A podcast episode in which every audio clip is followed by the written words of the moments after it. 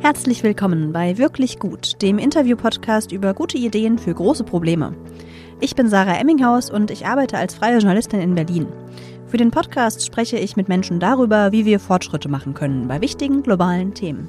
Und das möglichst evidenzbasiert und effektiv. Ich spreche in dem Podcast mit Experten und Expertinnen darüber, was passieren muss, damit es mehr Menschen besser geht.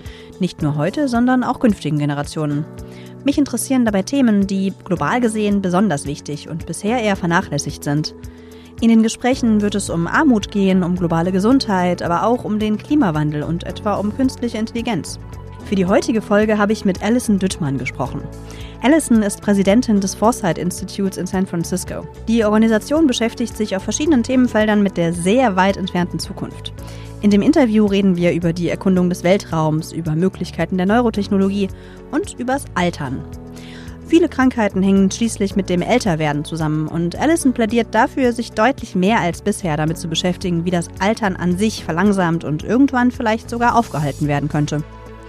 Allison ist für ihren außergewöhnlich hoffnungsvollen Blick auf die Menschheit und die Zukunft bekannt. Sie bezeichnet ihre Lebenseinstellung als geprägt von Existential Hope, also der Hoffnung, dass wir die Möglichkeit haben, die Zukunft noch sehr positiv zu beeinflussen. Dieser, wie ich finde, wirklich motivierende Optimismus zieht sich auch durch unser ganzes Gespräch. Ein Hinweis noch. Allison lebt seit einigen Jahren in den USA und spricht normalerweise nur auf Englisch über ihre Themen. Das merkt man auch an ihren Formulierungen und Verwendungen von englischen Wörtern. Nur, dass ihr Bescheid wisst. Bei Feedback zur Folge meldet euch gerne bei mir. Schreibt mir einfach eine Mail unter hallo at wirklichgut-podcast.de oder schreibt mir bei Twitter unter wirklich-gut. Viel Spaß bei der vierten Folge des Wirklich Gut Podcasts mit Alison Dittmann. Sehr schön, dass du da bist, Alison. Ich freue mich mega auf unser Gespräch und würde mal anfangen damit, was du so machst und was so deine Einstellung bei dem ist, wie du arbeitest und woran du arbeitest. Du bist ja Präsidentin des Foresight Institutes und beschäftigst dich dort so sehr, sehr grob gesagt mit der Zukunft. Also mit Technologien, Innovationen, Ideen, wie man die Zukunft besser gestalten kann. Und wenn man sich so mit Herausforderungen von Zukunft beschäftigt und sich Debatten und Diskurse dazu anguckt, dann geht es halt bei vielen Leuten echt sehr um negative Assoziationen eher. Also da geht es dann zum Beispiel um die Klimakrise, um den Atomkrieg oder um weitere Pandemien, die uns ereilen könnten in der Zukunft. Und bei dir ist super auffällig, dass du halt eher hoffnungsvoll und sehr optimistisch über die Zukunft sprichst. Der Begriff, der da raussticht, ist so der von Existential Hope, also existenzieller Hoffnung. Kannst du mir vielleicht einmal erzählen, was es damit auf sich hat und warum du das so siehst? Ja, sehr gerne. Ich glaube, das Erste, was ich dazu sagen könnte, ist erstmal vielen Dank, dass du mich gefragt hast, dir für einen Podcast zu joinen. Ich habe mir deine letzten Gäste angeguckt und sieht wirklich, finde ich, wie ein ja, wirklich wunderschön designter und äh, wunderschön gemachter Podcast aus. Also vielen Dank, dass äh, jetzt dieser Gast auserkoren wurde. Ja, ich finde, dein Podcast hat etwas Grobes von existenzieller Hoffnung wirklich, weil du wirklich, finde ich, die langen Themen angehst und du nicht davon wegschreckst, äh, was es da für Risiken auf sich hat, aber trotzdem finde ich immer sehr auf jeden Fall proaktiv bleibt. Und das finde ich ist für mich eher eine ja, existenzielle Hoffnung, ist sozusagen eher eine Art zu denken, dass man sozusagen nicht die Scheuklappen auf den Augen hat und sich vor den Themen, sich vor dem Problem versteckt, aber auf der anderen Seite wirklich immer diesen Funken an letzter Hoffnung sozusagen, dass der Überhand gewinnt. Ich will dazu sagen, dass das meine persönliche Interpretation ist und dass der Begriff von Toby Ord und Owen Cotton Barrett also sozusagen eingeführt wurde wirklich in die EA Literature, würde ich sagen. Zwar haben die ein wirklich phänomenales, sehr kurzes Paper geschrieben, was, glaube ich, bei Future of Humanity Institute gepublished ist und wo sie diesen, diesen Begriff einführen. Und es geht wirklich darum, dass, ich glaube, sie haben eine technische Bezeichnung dafür. Wenn man sozusagen über Existential Risk nachdenkt, ist das wirklich ein Event oder ja, ein, ein Happening, nachdem, sag ich mal, die die Chancen auf positive Langzeitzukunften sehr viel schlechter aussehen. Und dann wäre sozusagen das Gegenteil-Event dazu ein Event von existenzieller Hoffnung, sozusagen eine Eucatastrophe, das Gegenteil einer Katastrophe, nachdem äh, die Chancen viel besser aussehen, dass wir eine positive Langzeitzukunft haben. Und das ist natürlich eine, ein eher technischer Begriff dafür. Ich finde, es hat auch häufig etwas wirklich mit quasi Gefühl zu tun oder mit einer Einstellung, die fast mehr ist als vielleicht ein Event oder oder eine Art sozusagen das Gegenteil von Risiko zu bezeichnen. Und zwar finde ich, wenn ich würde jetzt einfach mal als Gedankenexperiment an deine Zuhörer die Frage stellen, wenn ihr an die Zukunft denkt, so woran denkt ihr dann als erstes?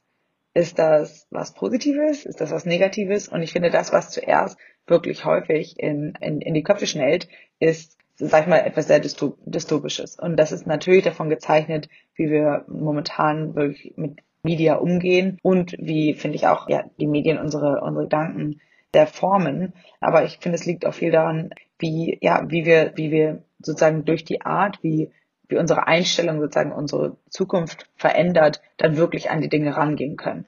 Und für mich ist diese Art, existenzielle Hoffnung zu bringen, wirklich eher, ähm, sag ich mal, der, ja, der Grundgedanke davon, dass wir können nicht das bauen, was wir nicht uns erst vorstellen können. Und ohne wirklich polyanisch zu sein oder ohne wirklich, sag ich mal, nur utopisch zu denken, müssen wir doch auf jeden Fall uns versuchen, bessere Zukunft ausmalen zu können. Denn ohne dass wir uns sie ausmalen können, ist es sehr unwahrscheinlich, dass wir in die Reihen stolpern. Und ich sage nicht, dass wir nur daran denken können. Und ich bin mir sehr bewusst, dass wenn man an, nur an utopisches Denken denkt, dass sich das sehr häufig sehr schnell naiv anhören kann. Also bin ich nicht nur dafür, aber ich finde, dass es generell wahrscheinlich noch etwas, sag ich mal, ja, undervalued ist zu dem vielleicht Impact, das es haben könnte auf die, die Zukunft, die wir uns ausmalen und dann auch besser bauen können. Ich würde noch mal kurz gerne die Begrifflichkeiten einführen, damit auch jeder und jede weiß, was du genau mit was meinst. Also du hast das Wort X-Risk benutzt und meinst damit Existential Risk, also ein existenzielles Risiko sozusagen, was zumindest von Toby Ord, den du ja auch angesprochen hast, ein, ähm, ein, ein Oxford-Philosoph, als Risiko, das droht, das gesamte Potenzial der Menschheit auszulöschen, definiert wird. Und das könnte eben sowas sein wie ein besonders schlimm verlaufender Atomkrieg oder verschiedene andere total schlimme Sachen, die passieren könnten. Und so wie du es betrachtest, setzt du dem quasi Existential Hope entgegen, beziehungsweise wie auch Toby Ort den Begriff ja selbst eingeführt hat, aber was jetzt für dich der, der Fokus deiner Arbeit ist. Also sozusagen existenzielle Hoffnung im Sinne von, es könnten halt auch total coole Sachen in der Zukunft passieren und auch dafür können wir arbeiten und dafür können wir uns einsetzen. Also jetzt konkret ihr beim Foresight Institute zum Beispiel mich würde total interessieren, wie du dazu kamst, diese Sichtweise zu nehmen. Also wie, wieso bist du so hoffnungsvoll? Ja, gute Frage. Ich finde häufig, wenn man darüber nachdenkt, warum Katastrophen so schlimm sind, dann denkt man häufig sehr schnell daran, dass das Leben sehr gut ist. Für die, für die, wo wir auf jeden Fall, sage ich mal, ja lucky genug sind, dass wir ein einigermaßen okayes Leben haben, finde ich, ist der Default oder sozusagen die Nullrate von unserem Leben ist so unglaublich hoch, dass deswegen Katastrophen nur so schlimm sind. Und ich finde, häufig machen wir sehr selten diesen Flip. Außer wenn man vielleicht eine Nahtoderfahrung hat oder sowas. Und ich finde häufig sozusagen machen einem Katastrophen sozusagen nur sichtbar, wie unglaublich gut wir es eigentlich haben und wie unglaublich schön das Leben ist und sein kann auf jeden Fall für die, die natürlich lucky genug sind, es, es als solches zu empfinden. Aber generell auch historisch gesehen, finde ich, haben wir einfach einen unglaublichen Fortschritt gemacht. Und ich finde einfach diesen Mindshift von dem daran zu denken, wie, schlimm, wie schlimm es sein könnte, sich daran einfach mal zu erinnern, wie gut es eigentlich momentan ist und dass es noch viel besser werden könnte. Und natürlich haben wir zehntausende Probleme, äh, an denen viele Leute in unserem Umfeld arbeiten. Und ich sage nicht, dass daran nicht gearbeitet werden sollte. Wir haben einiges zu tun. Aber auf der anderen Seite wir auch äh, unglaublich viel erreicht als Zivilisation schon. Und ich finde, darauf aufzubauen und wirklich das zu acknowledgen, dass wir auf den Schultern von, äh, von Giants stehen, finde ich, ist auch manchmal einfach motivierender. Und ja, ich finde, auf einer persönlichen Note herausgewachsen, aber ich finde generell, wenn ich mir sozusagen angucke, was ich früher gelesen habe, als ich halt, sag ich mal, in, in, in so persönlichen, äh, selber existenziellen Krisen war, sag ich mal, über den eigenen Tod und darüber, was man eigentlich mit seinem Leben anstellen soll, wie man am besten in seinem Leben, äh, sag ich mal, Meaning, äh, also wirklich einen Sinn schaffen kann, finde ich, bin ich häufig immer in diese so existential, Existentialism äh, äh, abgedriftet, die halt, sag ich mal, eher nihilistisch anfangen und dann aber etwas sozusagen existenziell vorgehen und sagen, man muss sich selber sozusagen Sinn im Leben schaffen. Und ich finde, das ist gut genug, aber häufig sind die, finde ich, auch noch etwas, ja, etwas negativ konnotiert. Und ich finde häufig, wenn man alte Sci-Fi-Sachen liest, ähm, die sind wirklich, finde ich, sozusagen die kitzeln eine ganz andere Art, wie man mit der Zukunft umgehen kann und die wirklich von First Principle sozusagen von rudimentär First Principles ausgehen und sich dann komplett neue Zukünfte ausdenken, in denen es ganz andere Gesellschaftsstrukturen gibt, in denen es ganz andere Technologien gibt, die uns ganz neue Dinge erlauben und die uns auch neue Arten zu erlauben, wie wir miteinander umgehen. Und da gab es wirklich ein paar, die mich unglaublich inspiriert haben. Einmal fiktiv gesehen, aber halt auch generell viele der ähm, alten, sag ich mal, zukunftserweisenden Philosophien, die es, die es dort gab, fand ich so inspirierend, dass ähm, mich das viel mehr angespornt hat, würde ich sagen, als viel darüber nachzudenken, äh, wie, wie schlimm es eigentlich sein kann. Ich würde gerne ein bisschen über eure konkrete Arbeit beim Foresight Institute sprechen. Dort wollt ihr die langfristige Zukunft positiv beeinflussen. Kannst du das mal ein bisschen aufschlüsseln? Also was heißt langfristig und an welchen Feldern arbeitet ihr da so? Also langfristig, ich würde sagen, es gibt kein ja, es gibt keine Zukunft, die, würde ich sagen, zu langfristig ist fürs Foresight Institute. Aber natürlich ist, äh, ist es sehr schwierig, einen sehr großen Impact zu haben äh, von unserem jetzigen, von unserem jetzigen Standpunkt, da sich sehr viel verändern kann. Also muss man natürlich irgendwo anfangen, wo man auch zu Hause ist. Also die Sachen, auf die wir uns fokussieren. Foresight, muss ich dazu sagen, hat existiert jetzt seit 35 Jahren. Also es ist eine der längsten äh, Organisationen wirklich in diesem, sag ich mal, eher so futuristischen Long-Term Space. Ich bin seit Foresight seit sieben Jahren jetzt mittlerweile. Also kann ich sozusagen nur ein Snippet daraus geben, was in Forsights Themengebieten ist. Aber ich glaube, eine Sache, die Forsight immer sehr gut gemacht hat, ist, es hatte immer einen sehr positive Approach zu sehr Langzeitzukünften und hat immer sozusagen, ist immer davon ausgegangen, dass die Zukunft eine, eine Mischung aus verschiedenen Technologien beansprucht, die wir uns jetzt vielleicht noch gar nicht vorstellen können. Und wenn ich sozusagen diese Community so ein bisschen klassifizieren muss, das ist halt so die, the most important developments will happen at the intersections. Also sozusagen, dass die wichtigsten, äh, die wichtigsten Entwicklungen wirklich an den Intersections von verschiedenen Disziplinen entstehen werden. Also sozusagen so Schnittstellen, Thematiken, ne? Also nur um den Anglizismus ein bisschen ja, aufzuschlüsseln. Ja, ja. Ich versuche immer auf Deutsch zu, äh, zu übersetzen. Ich habe lange kein Deutsch mehr geredet. Aber ja, also wir versuchen, wir haben verschiedene them thematische Schwergebiete. Aber ich, wenn da wirklich eine Sache ist, die Vossart sozusagen, sag, ich mal, als Gedankengut trägt, dann, dass die Langzeitzukunft sehr wichtig ist, dass es wahrscheinlich eine Zukunft sein wird aus äh, Technologien, die wir uns jetzt noch gar nicht vorstellen können. Deswegen hat, hat Fossat immer dieses Auge an die Intersect, also an die, sag ich mal, die Überbrückung von verschiedenen Themengebieten und dann dazu, dass sehr viele Risiken geben werden und dass ein Anspruch oder eine Art, diese Risiken zu bekämpfen, darin besteht, dass man wirklich versucht, herauszufinden, welche der Technologien, sag ich mal, sicherheitsenhancend sind oder sicherheitsfördernd sind und das sind sozusagen ein paar, sag ich mal, der Gedankengüter, die Foresight shapen. Und dann haben wir natürlich verschiedene Themengebiete, auf die wir uns spezialisieren. Und die sind bei Biotechnologie, Molecular Machines, Neu Neurotechnologie, Base-Technologien und Intelligent Corporation. Also das ist ein sozusagen ein Bracket-Term für Decentralized Computing, also verschiedene Arten, wie verschiedene Menschen und AIs besser kooperieren können. Und das sind natürlich in sich selber sehr, sehr große Themengebiete.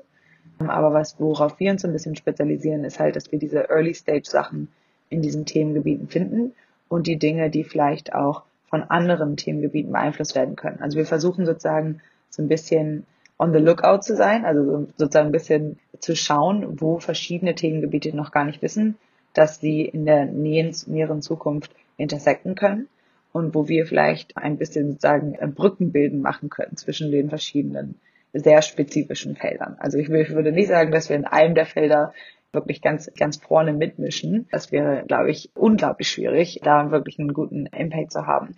Aber was wir machen, ist, dass wir versuchen, den Leuten, die halt an den, sozusagen, wirklich mal an der Frontier arbeiten in ihrem eigenen Feld, zu zeigen, hey, guck mal, guck mal, hier, hier drüben gibt es ein Feld, was vielleicht in drei, vier Jahren für dich unglaublich wichtig sein könnte wo du wahrscheinlich gar keine Zeit hast, in deiner sehr spezifischen technischen Nische gerade rüber zu schauen. Wir machen das für dich. Wir versuchen dich mit denen in Verbindung zu setzen in einer Art, wie, wo es halt ein, sag ich mal, ein, ein mutually beneficial exchange gibt, also eine, einen Austausch, der für beide Seiten wirklich wertbringend ist. Okay, also ihr habt mehrere Felder, in denen ihr, wo ihr auch versucht, Leute miteinander zu connecten sozusagen, also übergreifend in dem Sinne. Kannst du das ein bisschen an irgendeinem Beispiel vielleicht ein bisschen konkreter machen, dass man sich das besser vorstellen kann? Also du hattest von Space Exploration geredet, von Biotech, Molecular Dingen. Wir reden gleich noch viel über das Thema Alter und medizinische Aspekte deiner Arbeit. Genau, aber vielleicht kannst du schon mal einen kleinen Einblick geben, wie man sich diese Arbeit konkret vorstellen kann und was für crazy Technologien da bei euch vertreten sind. Ja, gerne. Also wenn ich sage, wir versuchen diese Forschung in diesen Areas zu fördern, würde ich sagen, wir haben sozusagen eine Fellowship, wir haben Preise, wir haben Workshops in, in diesen ganzen verschiedenen Themengebieten, also in Biotechnology, in Health Extension, in Molecular Machines und Atomically Precise Manufacturing. Also das sind diese Long-Term, diese Langzeit-Goals von Atomically Precise Manufacturing. Dann in Neurotechnologien, was eher auf die Goals von Brain-Computer Interfaces und Whole Brain Emulations geht. Und dann Intelligent Corporation, das ist sozusagen, wie kann man verschiedene dezentralisierte Computing-Technologien dazu benutzen, dass Menschen und AIs besser miteinander kooperieren können. Und dann finally gibt es noch die Space Tech Gruppe, die wirklich sich damit beschäftigt, wie kann man von sehr, sag ich mal, Near-Term-Technologien, sowas wie Asteroid Mining, zu den eher Langzeitthemen gehen, die ich am Anfang angeschnitten hatte, wo auch Heat Death of the Universe und so weiter mit ins Spiel kommen. Aber jeder dieser Tracks hat eine Fellowship, der hat Preise, der hat Workshops und der hat technische Seminare. Und diese technischen Seminare sind immer bi-weekly in jeder dieser Gruppen. Das sind Gruppen, die sind ungefähr 150 bis 200, sag ich mal, äh, handgewählte Scientists, Technologists, Entrepreneurs, Funders.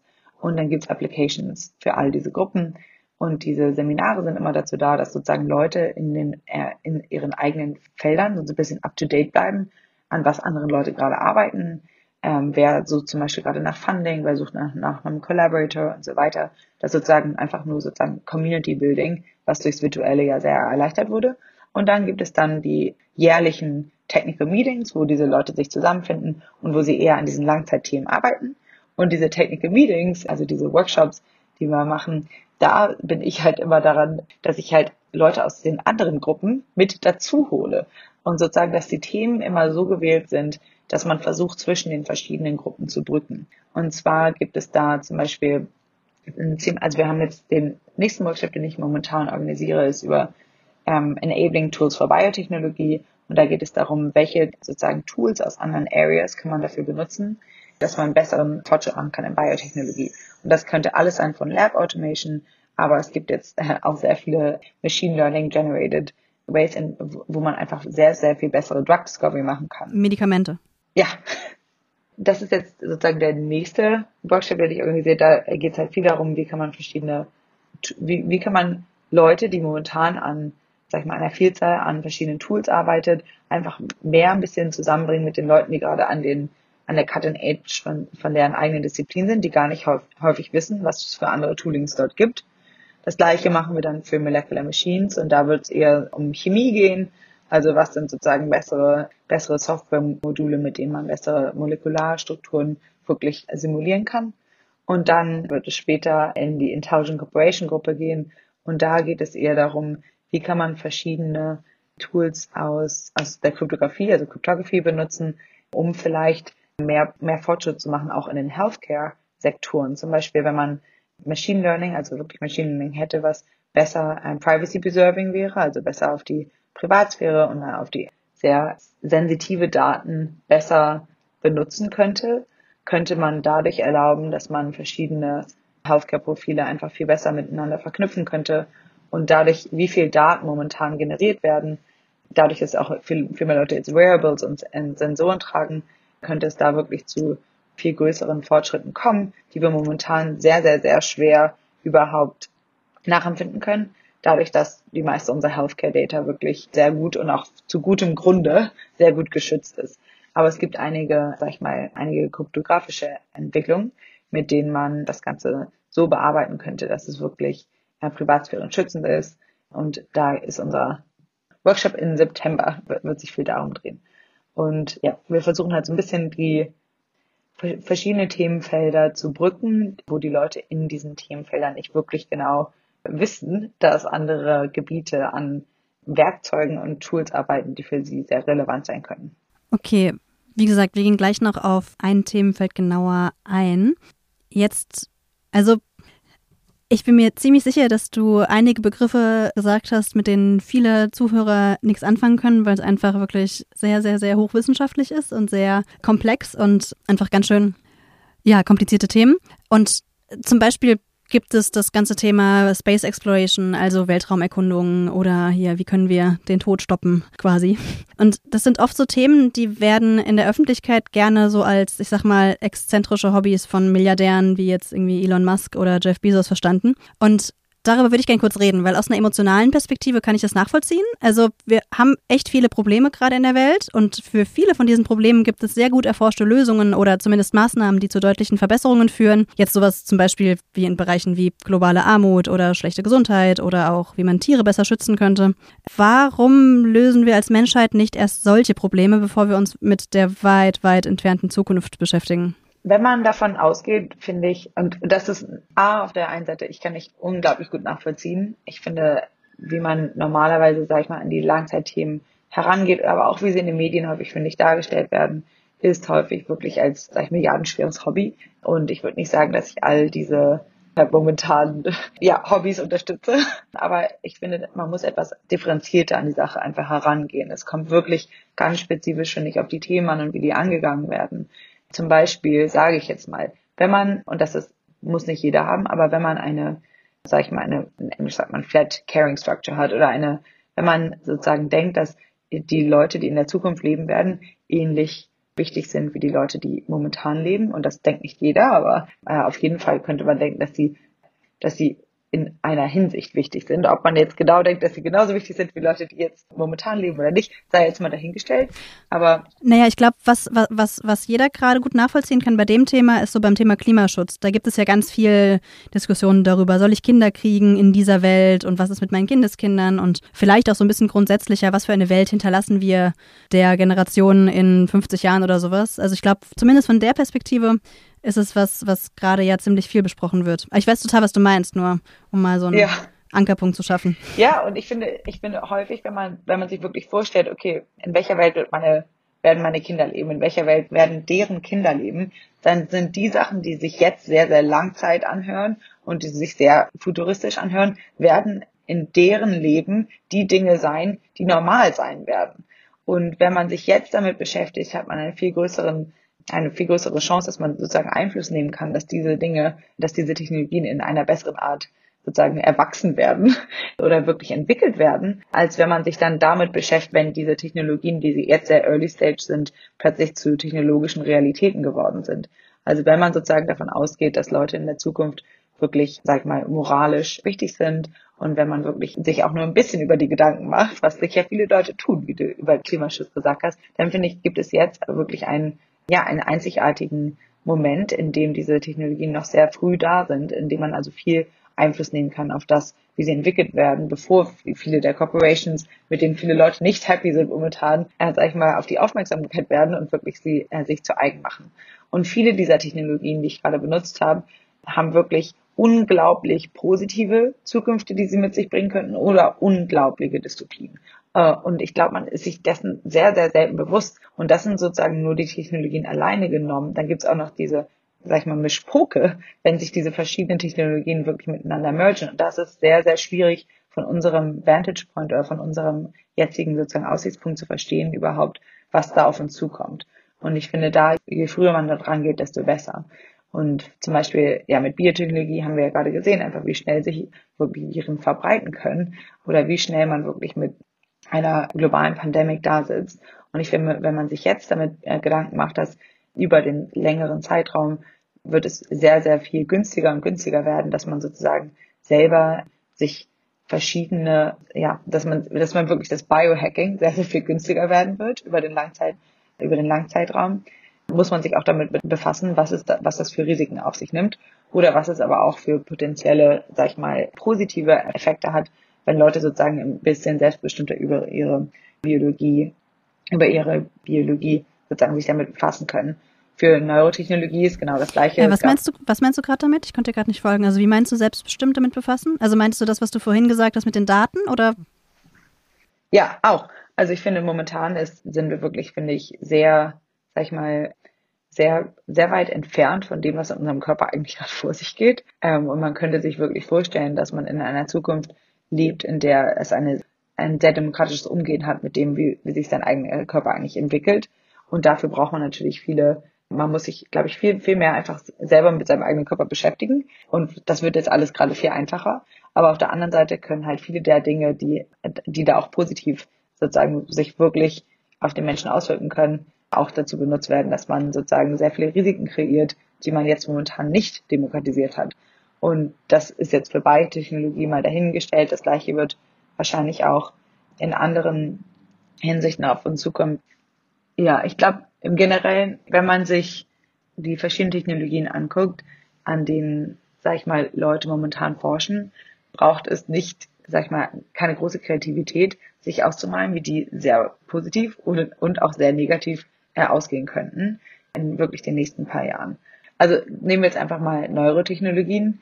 Ich glaube, jeder, der, sag ich mal, einen depressiven Moment in seinem Leben hatte oder der auch sehr, sehr glücklich war in seinem Leben, finde ich, kann sich sehr schnell vorstellen, dass was im Gehirn vor sich geht, wirklich das meiste oder das alles beeinflussen kann, wie man alles andere im Leben wahrnimmt. Ja, es ist so wirklich so die Baseline, finde ich, von dem man ausgeht. Und wenn man jetzt davon ausgeht, dass man mit Neurotechnologie sehr bald sozusagen sehr verschiedene Eingriffe ins Gehirn machen kann, kann das einigerseits zu sehr, sehr positiven oder auch unglaublich negativen äh, Zukünften führen. Ohne jetzt viel ins Detail gehen zu wollen, aber David Pierce hat zum Beispiel ein Buch geschrieben, Hedonistic Imperative, was sozusagen sehr früher von den, ja, von vielen eher, würde ich mal sagen, Transhumanist äh, Leaning Leuten sehr gemocht wurde. Und da geht es halt wirklich darum, wie man das Gehirn verschieden äh, beeinflussen könnte, indem man oh, um sehr, sehr, sehr positive, um sehr positive Gefühle und Erfahrungen, Gedanken hervorzurufen. Auf der anderen Seite gibt es natürlich auch, ich glaube sogar in dem, in einem Post über Suffering Risks, also über Risiken, die sozusagen noch schlimmer sein würden als in Zukunft, in denen keiner mehr existiert, wird auch viel darüber geredet, dass man, wenn man ins Gehirn eingreift, auch unglaubliches Trauma und unglaubliche Schäden und unglaubliche wirklich Folter hervorführen kann. Ähm, und wenn man sich wirklich damit vorstellt, dass das Gehirn sozusagen, das ist durch, dass man den Rest, die, den Rest der Welt wahrnimmt, könnte das sozusagen eine sehr, ja, ein sehr High-Impact-Tool sein, mit dem man entweder sehr positive oder sehr, sehr negative Zukünfte herbeiführen kann.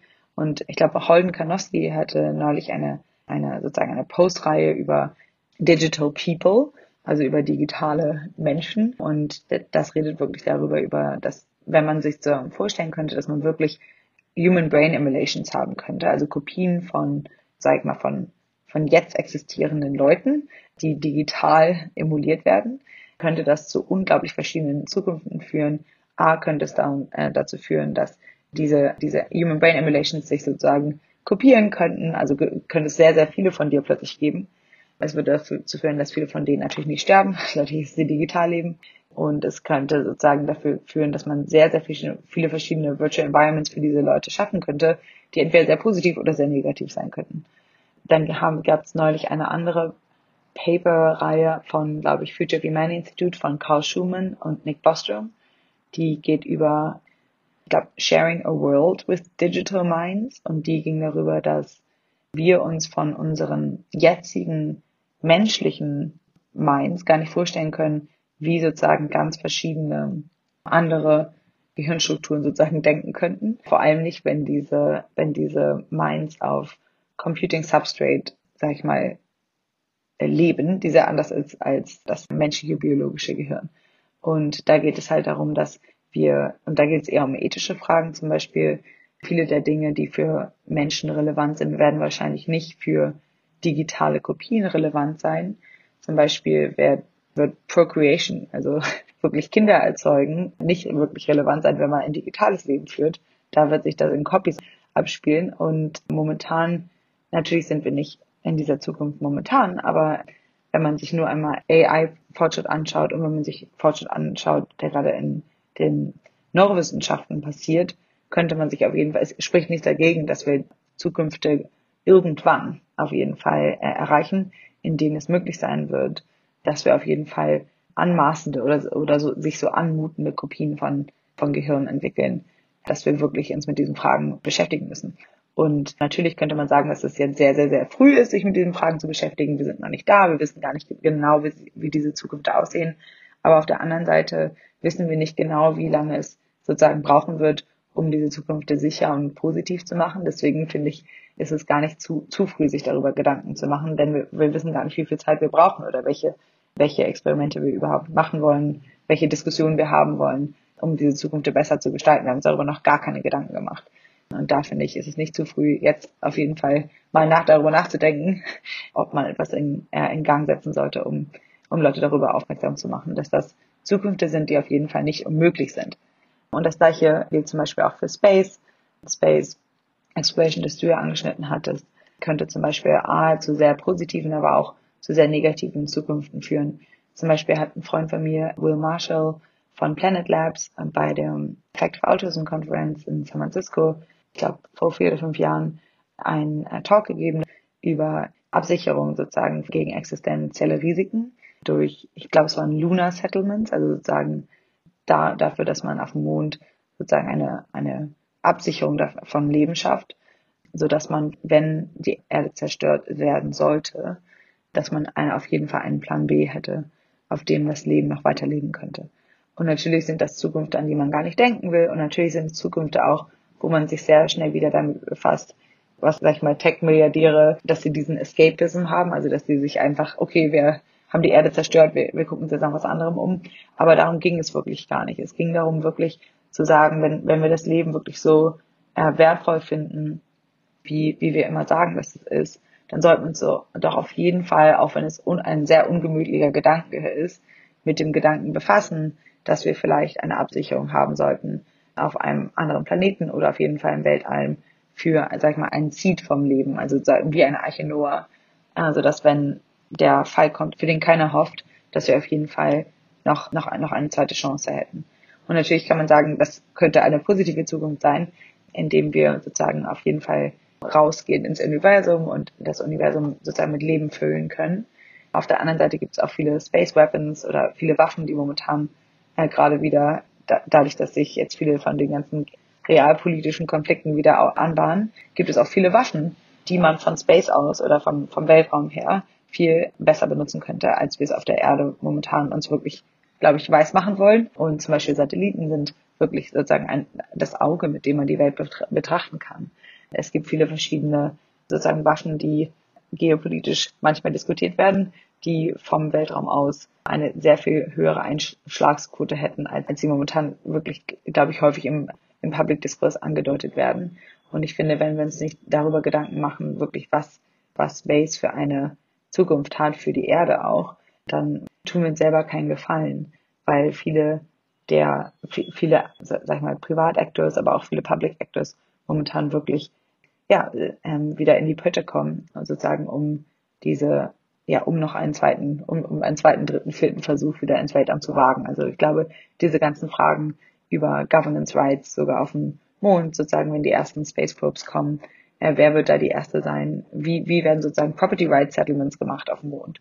Natürlich gibt es verschiedene Treaties dort, aber man könnte sich auch vorstellen, dass die, die als erstes kommen, sich einfach, äh, äh, sag ich mal, das Land einverleiben, dann und es da zu Auseinandersetzungen kommen, wenn sozusagen verschiedene private Akteure oder auch Public Akteure von verschiedenen Nation States aufeinandertreffen, die in verschiedenen Resources Extractions entweder bei Asteroiden oder auch auf dem Mond arbeiten werden. Und ich finde, wenn man sich da nicht früh genug Gedanken zu macht, kann es sozusagen zu ja, eher Rennen kommen, die ja, die eher fragwürdig ausgehen könnten, als dass man, wenn man sich davor etwas Gedanken darum macht. Also diese beiden Zukünfte sind beide sehr weit weg, aber auf der anderen Seite, wenn man sich diese Fragen mal durch den Kopf gehen lässt und da ist wirklich jeder gefragt, dann sieht man sehr schnell, dass es, wenn, wenn es nicht unmöglich ist, dass wir in diese Zukunft rennen können, sollte man sich doch auf jeden Fall ein bisschen darum Gedanken machen, wie diese Zukünfte aussehen könnten, weil das könnten Zukünfte sein, die unsere Kinder, unsere Kindeskinder und so weiter wirklich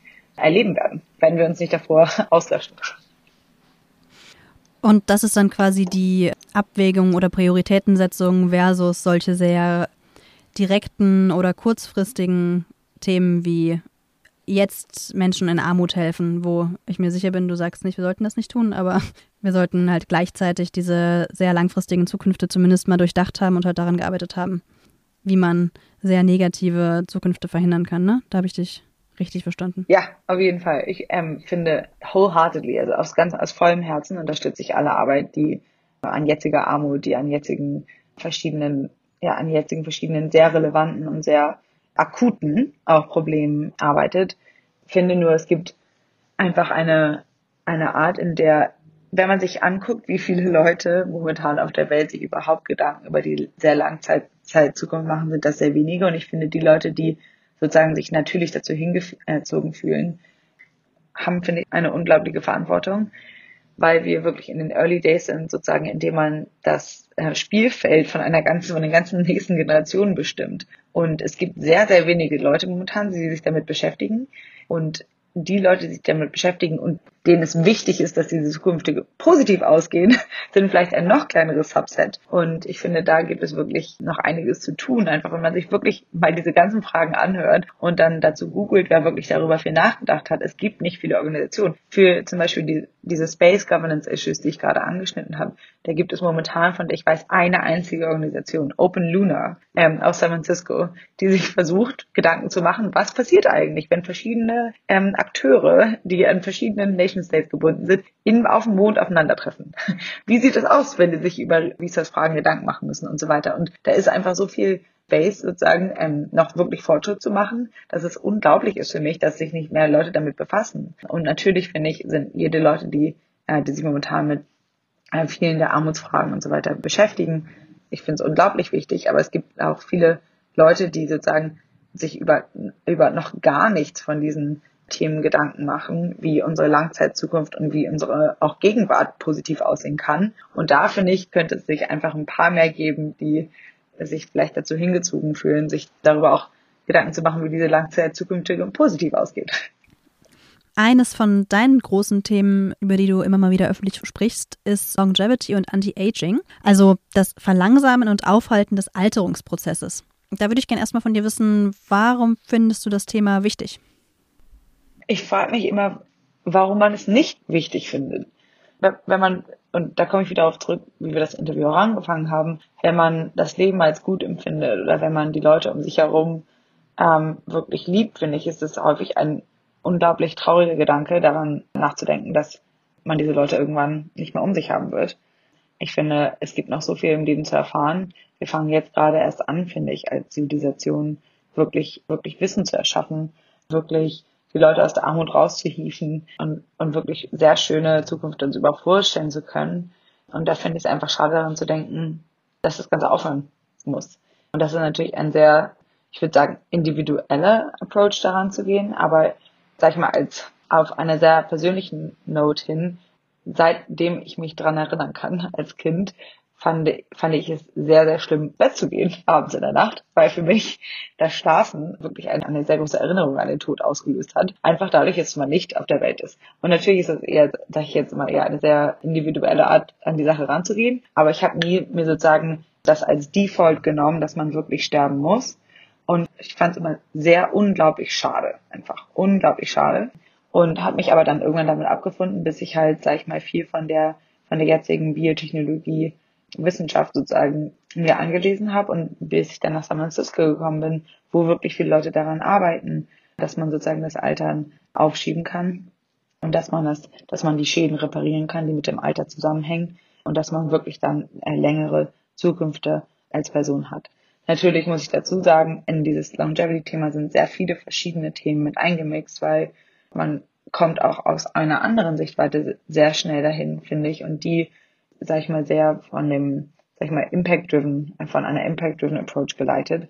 Wenn man sich sozusagen vorstellt, dass viele der Krankheiten, die wir im Leben sozusagen erfahren, im späteren Alter, könnten sozusagen viel kosteffektiver wirklich verhindert werden, wenn man sich früher äh, mit den Schäden sozusagen befasst und wenn man versucht, diese aufzuhalten oder wenn man auch versucht, diese Schäden mehr an den Root Causes zu reparieren. Also es gibt halt auch wirklich diesen Aspekt einfach darüber, dass wenn wir uns wirklich darüber Gedanken machen würden, dass die meisten Leute, sag ich mal, als, an altersbedingten Krankheiten wirklich leiden und dass das wirklich ein Schaden ist, den wir mit aufnehmen sollten, dann ist es auch wirklich eine sehr eine impact-driven oder kosteffektive Art, an seine Aktion ranzugehen, dass man diese Schäden sozusagen wirklich einfach besser beheben kann oder auf jeden Fall reparieren kann, wenn sie, wenn sie entstehen. Also auf der einen Seite ist es ein, für mich persönlich bin ich an die Sache rangegangen, wirklich als einer puren sozusagen Liebe am Leben. Aber als ich dann rausgefunden habe, dass es wirklich auch eine Art ist, in der man wirklich Leben retten kann und dass es auch eine Art ist, in der man wirklich verschiedene der Krankheiten, an denen viele Leute wirklich leiden, dass man die wirklich versuchen könnte, viel kostenschonender anzugehen. Man versuchen könnte, wirklich so einen riesigen Impact zu haben, auch auf das ganze Healthcare-System, was momentan wirklich sehr suboptimal aufgestellt ist, finde ich, ist es noch sozusagen ja ein, eine unglaubliche zweite Motivation, an die Sache ranzugehen. Genau, mit Impact-Driven meinst du, dass halt einfach super, super viele Krankheiten altersbedingt sind, ne? Also das so als Vorannahme sozusagen und dann halt die Frage, okay, wenn es so viele Menschen gibt, die leiden an Krankheiten, an Herzkrankheiten, an Alzheimer, Demenz, also es gibt einfach super, super viele Sachen oder auch Corona, das war ja auch was, woran, oder ist, wir sind ja noch immer noch dabei, ist ja auch eine ähm, Krankheit, Covid-19, an der besonders alte Menschen sterben und halt krass leiden. Und wenn man dann quasi das Altern an sich angeht, sozusagen, dass man älteren Menschen Lebensqualität einfach stark verbessern könnte? Ja, es gibt verschiedene Ansätze, auch innerhalb der Anti-Aging Longevity Community. Es gibt zum Beispiel einfach Ansätze, die versuchen, den Health Span zu erweitern, also sozusagen das, die Gesundheit alter Menschen sozusagen zu versteigern, sodass man länger gesünder eltern kann. Dann gibt es verschiedene Approaches, die sozusagen auch äh, verschiedene der, Alter, der Alterungsschäden beheben könnten, wo man dann wirklich sich äh, oder verjüngernde auf jeden Fall Effekte sieht auf verschiedenen Biomarkers, die man messen kann. Aber ich will auf jeden Fall, ich meine, das hat man gesehen mit Covid, diese Korrelation wirklich zum Alter war ja drastisch. Und da geht es halt auch viel darum, okay, wie könnte man sozusagen viele dieser verschiedenen Konditionen einfach verbessern, sodass äh, andere Krankheiten oder andere Dinge, die im Leben auf einen zukommen, einen nicht total aus der Bahn werfen. Also wie kann man sich einfach, wie kann man die Menschen als Organismen einfach resilienter schaffen gegen viele der verschiedenen, sag mal, anderen Krankheiten, die uns als junge Leute wirklich nicht viel anhaben können, aber die immer mehr und mehr verheerender werden, desto älter man wird. Es ist ja wirklich eine sehr starke Korrelation, dass halt alte Menschen sehr viel doller und sehr viel wirklich ja, verheerender an vielen der Sachen erkranken, die für junge Leute wirklich kein Thema sind. Da wirklich darüber nachzudenken, wie kann man einfach den Körper wirklich so aufbauen, dass diese Dinge nicht mehr so weit belasten könnten. Und das hat natürlich unglaubliche Konsequenzen aufs Gesundheitssystem. Und das Problem ist halt, dass es momentan nicht wirklich so angesehen wird, einfach dadurch, dass es nicht wirklich eine Lobby gibt von den Leuten, die momentan jetzt sag noch mal jung sind und die nicht in diesen Zustand kommen wollen, in dem sie weniger resilient sind. Aber sobald man dann in diesen Zuständen ist, zum Beispiel gibt es eine sehr starke Alzheimer-Lobby und so weiter, weil da wirklich Menschen sehen, wie ihre Familie sozusagen an oder wie ihre Geliebten an Alzheimer erkranken und setzen sich dann für Alzheimer ein. Und natürlich ist das eine sozusagen eine Downstream-Konsequenz von vielen der Sachen, die man früher vielleicht auch viel einfacher und viel vielleicht kosteffizienter hätte auf jeden Fall beeinflussen können. Aber da gibt es auf jeden Fall verschiedene, sag ich mal, soziale einfach Blindspots, warum einfach dieses äh, Aging also sozusagen als Cause Area, würde ich sagen, selber nicht die, die Beachtung bekommt, die ich finde es verdient hätte.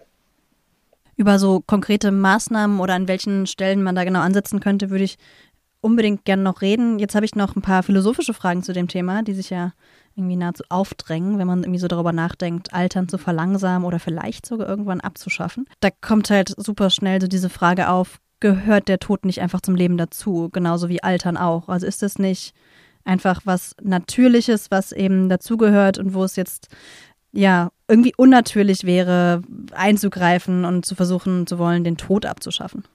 Ja, also auf der einen Seite natürlich gehören viele Sachen, sag ich mal, natürlich zu unserem Leben dazu, an dem wir versuchen, Verbesserungen zu unternehmen. Ich meine, Krankheiten könnte man auch sagen, gehören eigentlich zum Leben dazu und viele der Dinge, die wir wirklich, ja, die wir versuchen zu verbessern, könnte man auch sagen, die sind natürlich bestimmt. Und in dem Sinne, dass wirklich das Altern, sag ich mal, ein wirklich ein Beschleuniger ist von vielen der anderen Krankheiten, über die wir uns normalerweise Gedanken machen, finde ich, ist das etwas unfair, sag ich mal, das Alternate sozusagen als eine Sache rauszukristallisieren, die wirklich unnormal ist, weil viele der, sag ich mal, Konsequenzen davon, uns ist es sehr viel Geld wert, diese Sachen anzugehen.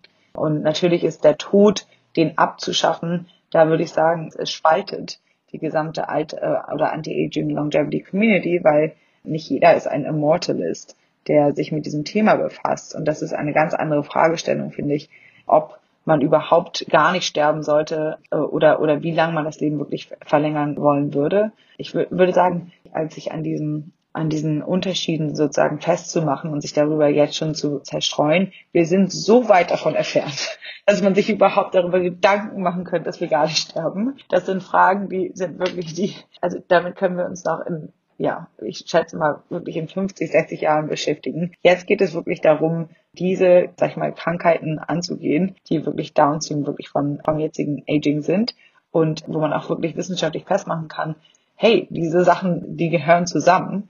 Und es wäre wahrscheinlich an der Zeit, die Sachen einfach etwas effizienter anzugehen, indem man sie etwas früher an, angeht im Leben, eher als darauf zu warten, dass, dass sich die ganzen Schäden akkumuliert haben und dann versucht, was an den kleinen Maßnahmen zu verändern, die man dann noch übrig hat oder an den kleinen, äh, sag ich mal, Buttons was zu verändern. Und da finde ich, spalten sich die Geister an den längerzeitigen philosophischen Fragen, aber ich finde häufig sind die fast, sag ich mal, artifiziell zerrüttend, wenn es gerade ganz andere, wirkliche näherlegende Themen gibt, warum noch viel mehr Leute eigentlich über, übereinstimmen würden, dass das eine Sache ist, die man angehen sollte. Mhm. Du hast ja gerade eben schon angedeutet, dass wir noch von ziemlich vielen Sachen sehr weit entfernt sind, was Altern und beziehungsweise vor allem so Sachen wie Unsterblichkeit angeht. Aber wenn wir uns jetzt mal so überlegen, wenn jetzt Leute nicht mehr nur 80 Jahre alt werden, sondern erst so ein paar Jahre älter und irgendwann sind wir vielleicht an einem Punkt, wo Menschen 140 Jahre alt werden. Mich würde mal interessieren, was so deine Visionen sind, was das für eine Gesellschaft bedeuten könnte. Wie könnte eine Gesellschaft aussehen, in der Menschen nicht mehr 80, sondern 140 sind? Oder werden? Ja, also da gibt es auf der einen Seite gibt's unglaublich gute Literature dazu, wo Leute sich wirklich Gedanken dazu gemacht haben. Es gibt einmal 100 Plus, ein Buch, was wirklich so äh, von Gesellschaftsgebiet zu Gesellschaftsgebiet geht und sich anschaut, wie das verändert wird, wenn Leute länger als 100 Jahre leben. Und dann gibt es auch die Longevity Dividend und das Buch Living a Very Long Life, glaube ich, von Andrew Scott, der ist an der London Business School, macht sich wirklich viel Gedanken darüber. Also da würde ich auch sagen, wenn sich Leute viel Gedanken darüber machen wollen, schaut euch auf jeden Fall die Sachen an. Aber ich finde, auf der einen Seite oder um mal so in Metaphern oder Analogien zu reden, denken wir häufig über das Leben nach, als wäre sozusagen ein, ein Buch oder eine Geschichte mit einer Storyline und wo es dann wirklich sozusagen zu einem Höhepunkt kommt, zu einem Climax und dann zu einem Happy Ending oder auf jeden Fall einem Ending. Und das, es würde auf jeden Fall ein sehr langes Leben, würde einen ein bisschen dazu, ja, dazu wirklich anspornen, das Leben eher als sozusagen ein Buch mit verschiedenen Short Stories oder so aufzufassen, so dass man sozusagen ein Buch hat, in dem man verschiedene Kapitel oder wirklich ganz verschiedene Geschichten wirklich lebt, so dass man nicht nur eine Storyline hat, äh, die man lebt, sondern dass man sich sozusagen sehr häufig wieder erfinden muss und zwar vielleicht auch so, so da wiederfinden muss, dass es eine ganz andere sozusagen Art ist zu leben oder dass es nicht nur verschiedene Kapitel sind, sondern wirklich verschiedene Storylines in einem langen Buch. Und da gibt es natürlich auch sehr viele verschiedene Ansichten dafür, ob das wirklich so ist. Weil auf der einen Seite könnte man annehmen, zum Beispiel, dass es sehr viel mehr Value Drift. Also Value Drift ist ein Konzept, was von Robin Hanson äh, eingeführt wurde und es geht wirklich darum, dass die Values, die man oder die, die Werte, die man in einer Gesellschaft häufig hat oder die, auf die man auf jeden Fall sich einigen kann, zu dem, ja, zu dem äh, Extent, dass man das überhaupt kann, dass die sich sehr verändern und dass die sich immer sehr zeitlich verändern.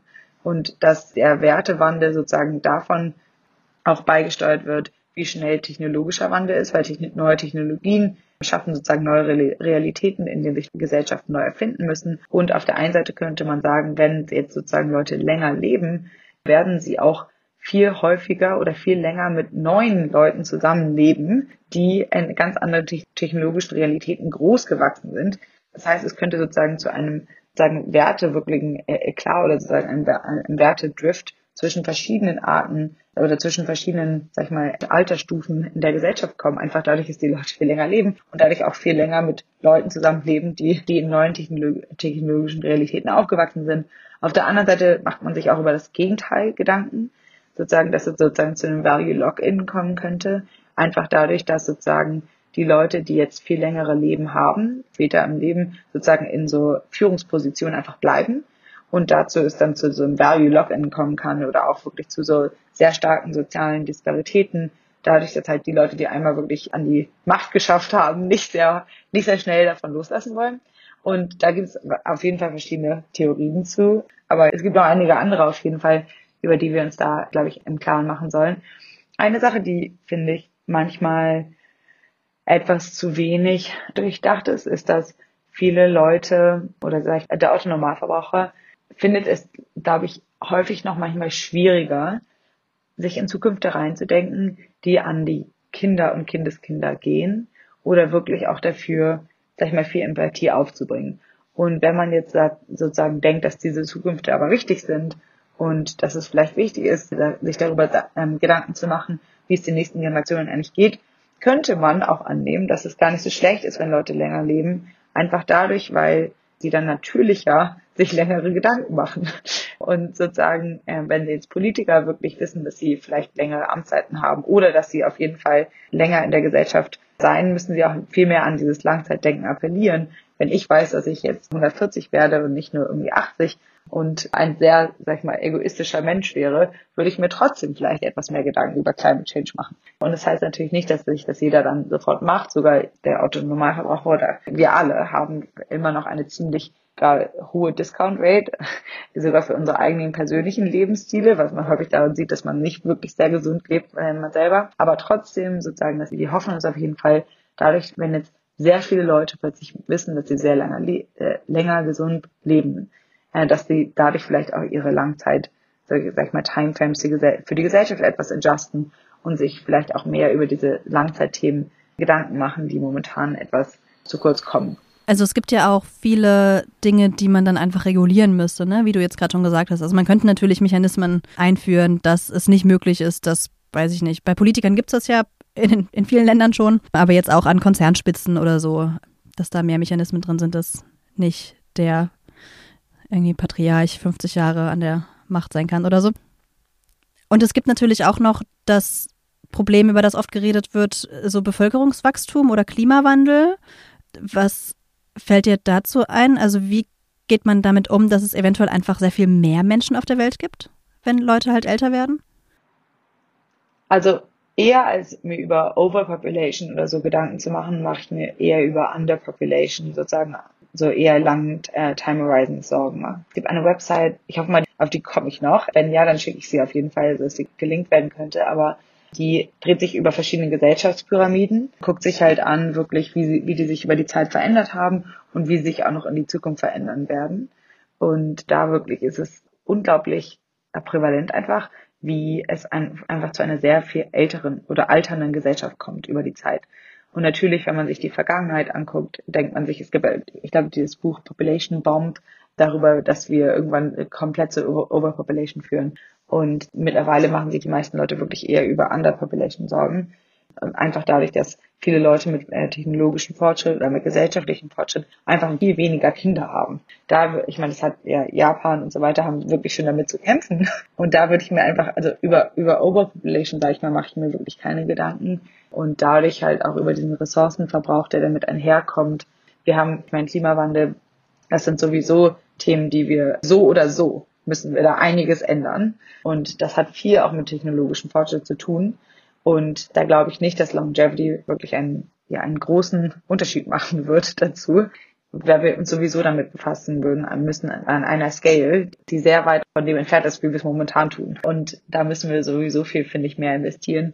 Und da glaube ich, ist Longevity einfach, obwohl man es, glaube ich, einfach sich leicht vorstellen könnte, on the long run, würde ich, glaube ich, sagen, nicht, nicht ein allzu großer Treiber.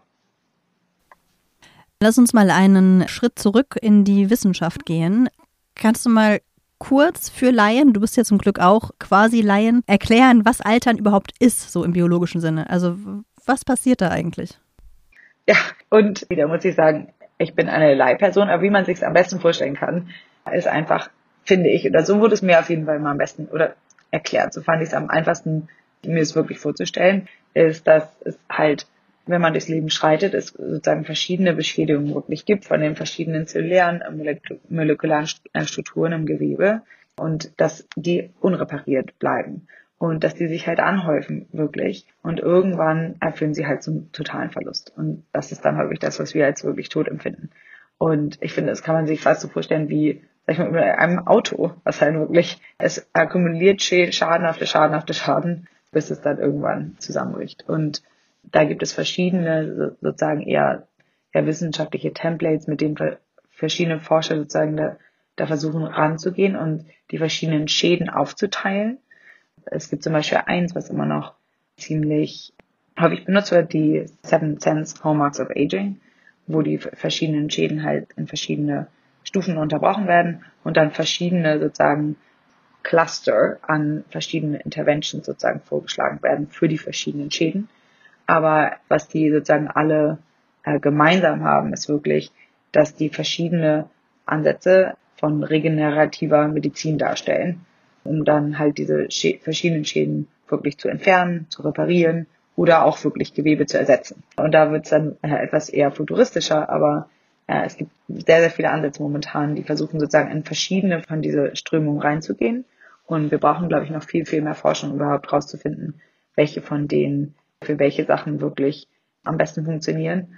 Und momentan sind wir noch wirklich sehr, sehr, sehr early stage in, in allen von diesen Maßnahmen, aber wirklich versuchen, die Schäden sozusagen an der Wurzel zu reparieren, eher als sozusagen später, wenn die Schäden wirklich schon, sag ich mal, undeniable sind, hinzukommen und sie versuchen, etwas aufzutuschen, ja, ist wirklich, sag ich mal, die eine Sache, die viele dieser Ansätze gemeinsam haben. Also wirklich sozusagen an die Root Cause zu gehen und versuchen, diese Sachen wirklich an der Root zu tackeln, eher als sozusagen, sag ich mal, kosmetisch darüber, darüber anzugehen. Kannst du mal das Feld so ein bisschen skizzieren? Also worüber reden wir hier? Also wie also wenn du Zahlen hast, umso lieber, ne? Wie viele Leute arbeiten daran? Von was für Feldern reden wir überhaupt? Gehört irgendwie sowas wie Alzheimer und Demenzforschung auch dazu? Oder ist das nochmal was anderes? Du klangst ja gerade so, als würde die Anti-Aging-Forschung wirklich eher an die, wie du sagst, Wurzel gehen, wohingegen jetzt zum Beispiel Alzheimer-Demenzforschung, würde ich mal spekulieren, eher schon wieder so die Behandlung von den wegen Alter auftretenden Krankheiten ist? Oder wie ist das? Ja, und da würde ich auch sagen, es gibt verschiedene, es gibt sehr viele verschiedene Klassifizierungen dazu. Und sehr viele Forscher arbeiten daran, wirklich herauszufinden, genau wie man es am besten einordnen könnte und was dazu gehört, was nicht dazu gehört. Ich finde, also auf jeden Fall bei Foresight nehmen wir, sag ich mal, einen etwas, einen etwas weiteren Standpunkt dazu, versuchen wirklich herauszufinden, was sind eigentlich diese Faktoren, die dazu führen, dass wir über den längeren Zeitraum einfach weniger gut, ja, weniger gut funktionieren, dass der menschliche Körper weniger gut funktioniert. Und da gehören einige Dinge dazu. Ich würde sagen, Alzheimer ist sozusagen sehr, sehr, sehr downstream davon. Und natürlich ist das unglaublich schlimm für die Leute. Ich finde es wirklich eine der schlimmsten Krankheiten für die Leute, gerade auch, weil es auch sehr, sehr an die Loved Ones geht. Und die NIH zum Beispiel äh, da, ja, es gibt auf jeden Fall einen sehr großen, sag ich mal, Funding Bucket für Alzheimer-Forschung. Aber was wir wirklich versuchen, ist ein bisschen mehr an die, sag ich mal, sehr, sehr, sehr frühzeitigen äh, Strukturen wirklich ranzugehen und zu gucken, was kann man so früh wie möglich machen, um das Alter aufzuhalten, wenn es passiert ist, um das Alter wirklich wieder langsam, sag ich mal, zurückzusetzen. Und wenn das nicht möglich ist, was kann man auch äh, tun wirklich, um wirklich die Sachen, die Gewebe, sag ich mal, zu ersetzen, die nicht mehr wirklich funktionieren. Und da gibt es also eine zig, eine, eine wirklich eine unglaubliche Anzahl an, an verschiedenen Approaches, und dann innerhalb der verschiedenen Approaches an verschiedenen Labs, die daran arbeiten, an verschiedenen Advocacy-Gruppen, an verschiedenen jetzt auch viel mehr Privatunternehmen. Und was wir sozusagen gerade versuchen, ist eine, einen Tech-Tree sozusagen aufzubauen, der sozusagen den gesamten Space sozusagen einmal ausmappt und dann wirklich zu, zu schauen, okay, wie, wie sind die eigentlich diese ganzen verschiedenen Approaches miteinander wie hängen die miteinander zusammen? Wer arbeitet an was? Wo gibt es vielleicht verschiedene Verknüpfungen, die, wo die Leute noch gar nicht voneinander wissen? Wo gibt es verschiedene sozusagen Leute, die sich noch gar nicht in diesem Space als diesen Space bezeichnen würden, aber die, die vielleicht davon ben oder benefiten könnten, ein Teil des Longevity oder des Longevity Spaces zu sein. Und da haben wir jetzt gerade jemanden an Foresight dran, diesen gesamten Space einmal auszumerken. Und es gibt momentan auch schon sehr viele verschiedene gute, äh, sag ich mal, Resources dafür. Es gibt Fight Aging von Reason, der sozusagen einmal der sehr, sehr gute Einführ Einführliteratur hat für Leute, die gerade mal schauen wollen, okay, was ist das eigentlich, was heißt das für mich? Und da geht's ja alles von den, sag ich mal, sehr, ähm, sehr nah, in sehr near Sachen, sowas wie, okay, wie kann ich selber besser leben, so dass ich selber ein längeres Leben habe, auch zu diesen sehr long-term Sachen wie, okay, warum macht Cryonics eventuell Sinn? Und das Pact, also da, das Fight Aging wirklich eine sehr, sehr gute erste Adresse. Wenn man sich eher angucken will, okay, was gibt es eigentlich für Labs und Companies in dem Space, was gibt es für verschiedene Konferenzen, dann ist agingbiotech.info eine sehr gute Ressource.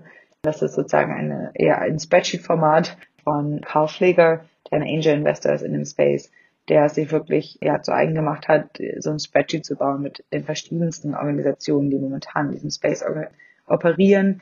Der listet auch sehr viele Podcasts, Bücher und so weiter auf, die häufig relevant sind für Leute, die neu in der, in der Area sind. Bei der ganzen Anti-Aging-Thematik würde ich noch mal gerne von dir wissen, vielleicht kannst du mir das aber auch erst beantworten, wenn ihr mit euren Tech-Trees weiter seid und mit dem Mapping weiter seid von der ganzen Branche. Also ich frage mich, wie spekulativ das alles ist und wie sehr sich das lohnt. Also wie sinnvoll ist es, da jetzt super viel Geld reinzustecken versus in andere Sachen viel Geld reinzustecken, die zum Beispiel sich auch mit der weiteren Zukunft befassen? Also jetzt gar nicht mehr so der Vergleich zu Armut oder Tierschutz, sondern wenn man sich schon mit der weiteren Zukunft befasst, warum sollte sich Anti-Aging-Forschung oder der Arbeit an Anti-Aging lohnen?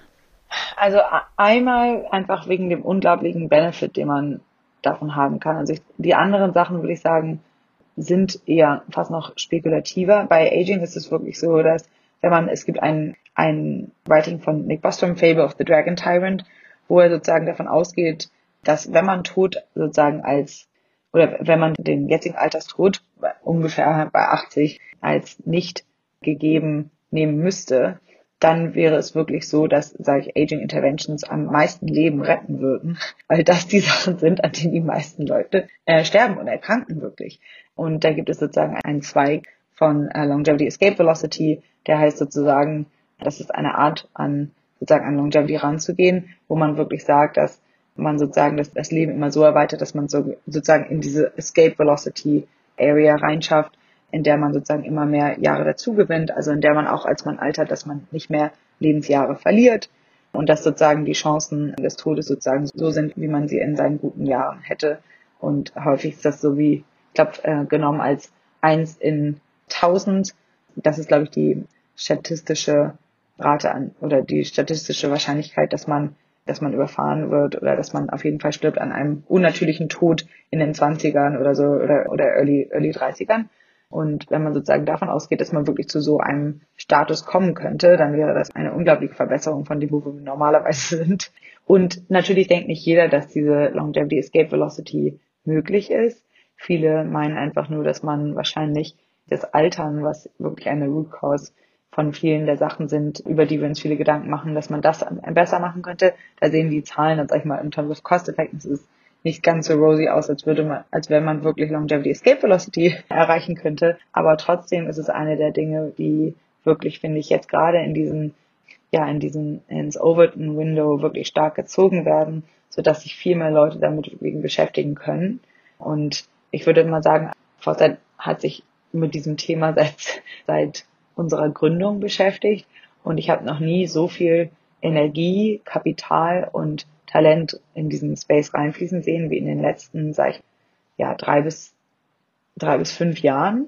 Und das könnte daran sein, dass durch Covid viel mehr Leute an ihre eigene Gesundheit plötzlich aufmerksam geworden sind. Es könnte an den Vaccines wirklich liegen und dass man gesehen hat, wie schnell man eigentlich wirklich Fortschritt machen kann. Es könnte daran sein, dass es ganz neue AI und Machine Learning Tools gibt.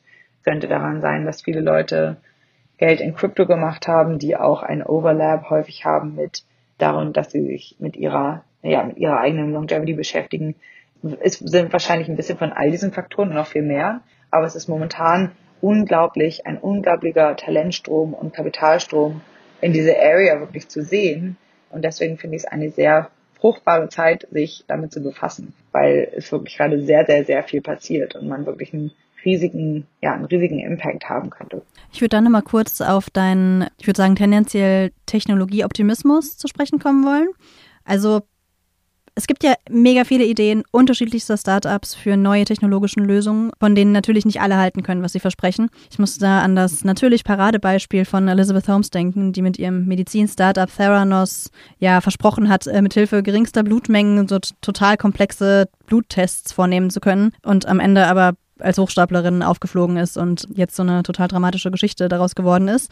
Und natürlich gibt es aber auch weniger drastische Beispiele von total cool klingenden Ideen, die, wenn sie klappen würden, revolutionär wären. Und da würde ich gerne mal von dir wissen, wie blickst du darauf? Also wie kann man unterscheiden, was Hype ist und was ernst zu nehmen? Ja, schwierig. Ich finde, gerade wenn man so sehr, sehr, sehr früh ist, weiß man das häufig nicht. Und häufig finde ich, Hype ist ein Problem.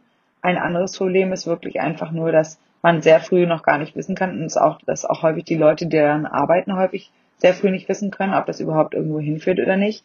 Und ich finde A, einfach diese Mentalität, die so ein bisschen in äh, Silicon Valley ist, dass man äh, Failure nicht als Failure versteht, sondern dass man auch Leuten, die failed, wirklich danach nochmal vertraut, auch bessere Sachen anzustellen, finde ich, gibt den Leuten dann einfach viel mehr von einem Incentive, wirklich zu sagen, hey, das hat nicht geklappt.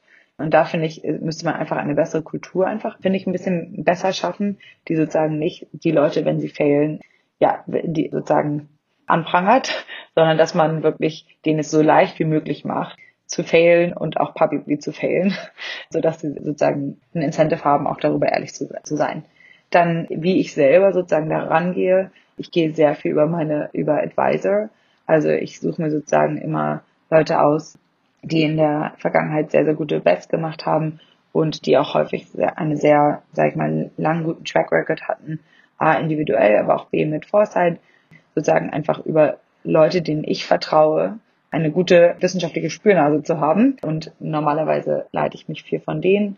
Und dann auch über, was Gutes ist in der Foster Community, ist, dass die Leute kein Blatt vor den Mund nehmen. Also häufig in unseren technischen Seminaren. Nicht alles können wir immer ausstrahlen, weil es wird häufig ja, sehr wild diskutiert. Also die Leute nehmen wirklich kein Blatt vom Mund.